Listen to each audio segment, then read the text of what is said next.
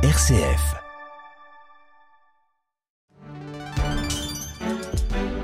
Bon début d'après-midi à tous, il est 13h sur RCF. Place à l'info, voici le journal proposé par la rédaction de Radio Vatican.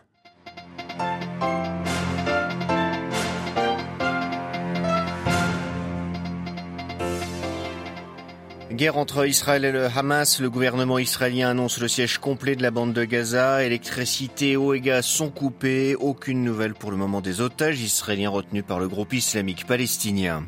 Les réactions internationales se multiplient, tout comme les réactions des églises, et en tout premier lieu celle de Terre Sainte qui condamne cette attaque contre Israël et surtout contre des civils.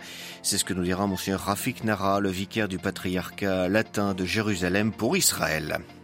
Dans les pays voisins, le conflit est scruté avec attention par les populations, comme en Jordanie où dès hier était organisée une manifestation de soutien au Hamas à quelques mètres de l'ambassade israélienne à Amman.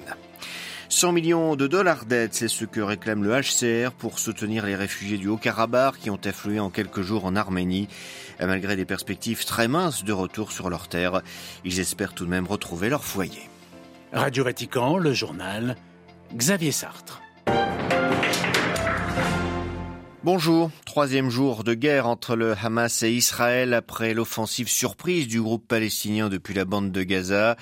Après la stupeur des premières heures devant l'ampleur de l'attaque du Hamas, l'armée israélienne reprend pied, Alexandra Sirgan. Oui, Israël ordonne le siège complet de la bande de Gaza. Pas d'électricité, pas d'eau, pas de gaz, précise le ministre de la Défense Yoav Galant dans une vidéo communiquée par son ministère aujourd'hui.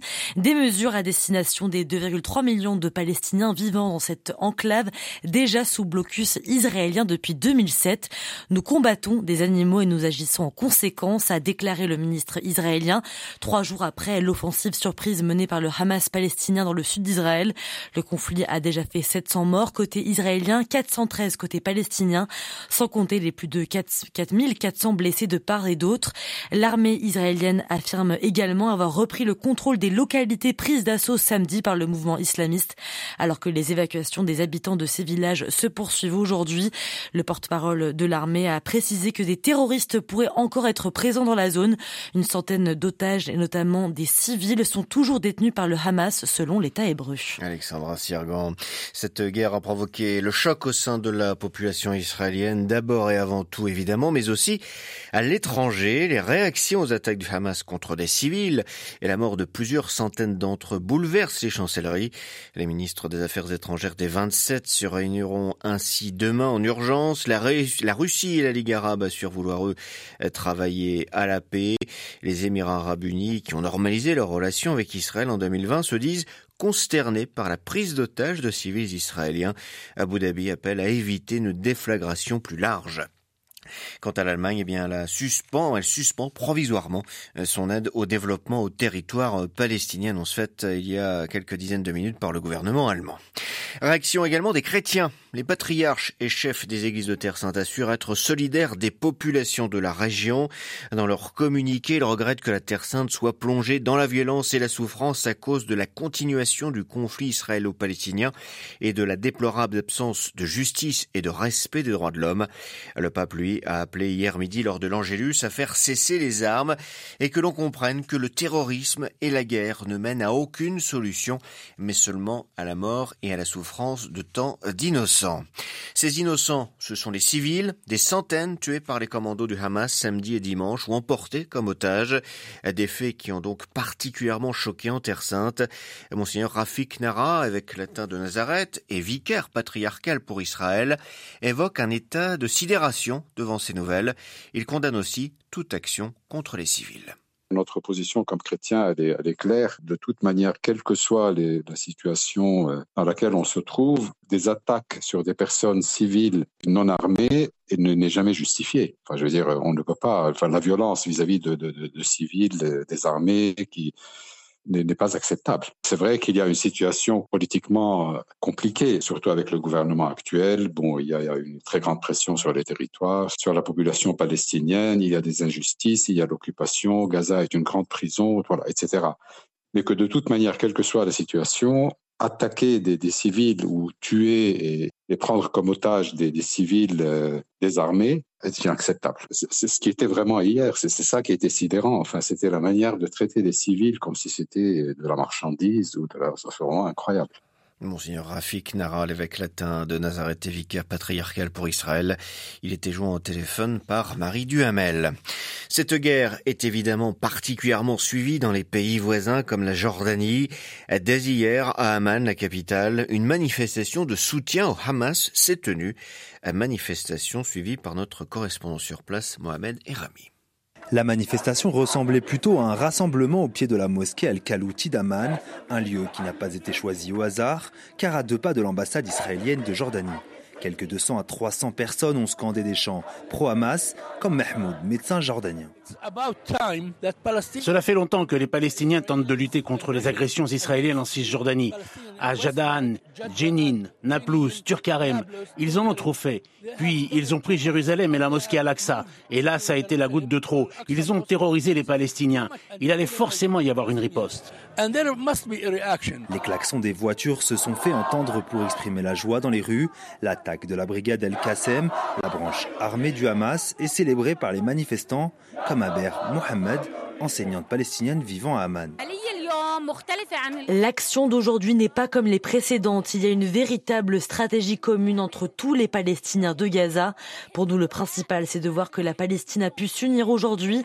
Et il faut savoir que cette action n'est que le commencement de la libération.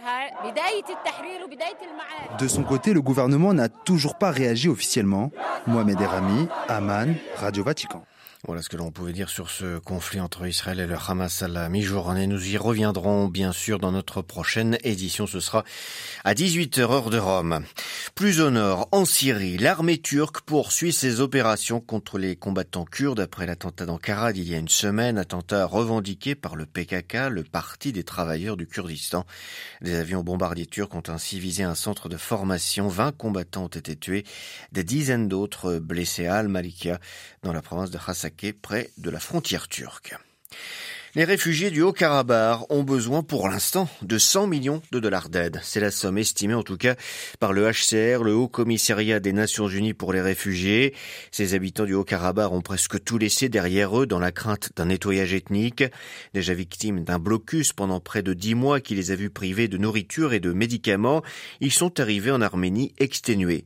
Christina Petrosian, une avocate qui avec des amis s'est mobilisée pour aider les familles originaires de cette région, nous confie les espoirs de ces réfugiés. Ils espèrent retourner chez eux et que les Azerbaïdjanais quittent leur terre et leur maison. Mais je sais que ce n'est pas rationnel de penser cela. C'est tellement dur de comprendre ou d'expliquer que vous devez tout quitter et que votre vie maintenant ne vaut plus rien. Alors vous devez tout recommencer à zéro.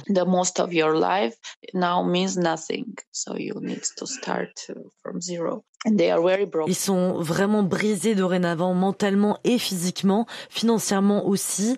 Ils n'ont même pas eu le temps de prendre leurs affaires, ils n'ont même pas eu le temps de faire cela. Les Arméniens souhaitent la paix, avoir une vie sûre pour leurs enfants, avoir la sûreté et la sécurité. Ils espèrent que l'Europe et le monde occidental vont vraiment les aider et ne pas juste détourner les yeux parce qu'ils ont quelques liens avec l'Azerbaïdjan. Christine Petrosian, une arménienne venant en aide aux réfugiés du Haut-Karabakh. Les États-Unis et la Chine tentent de réchauffer leurs relations. Une délégation de sénateurs américains est actuellement à Pékin. À cette occasion, le président chinois a qualifié ces relations de décisives pour l'avenir de l'humanité. Elles sont les plus importantes au monde, a déclaré Xi Jinping. De son côté, le chef de la, de la délégation du Sénat américain a reconnu que Pékin et Washington devaient gérer leurs relations de façon responsable, assurant que les États-Unis ne recherchaient pas le conflit. C'est le dernier des prix Nobel de l'année décerné, celui d'économie. Cette année, il est donc euh, reçu, il est donc pardon donné à l'américaine Claudia Goldin pour ses travaux sur la place des femmes sur le marché de l'emploi. La lauréate âgée de 77 ans et troisième femme à remporter le prix a fait progresser notre compréhension de la situation des femmes sur le marché du travail, a annoncé le jury Nobel. Les recherches de Claudia Goldin nous ont donné un aperçu nouveau et souvent surprenant du rôle historique et contemporain des femmes sur le marché du travail.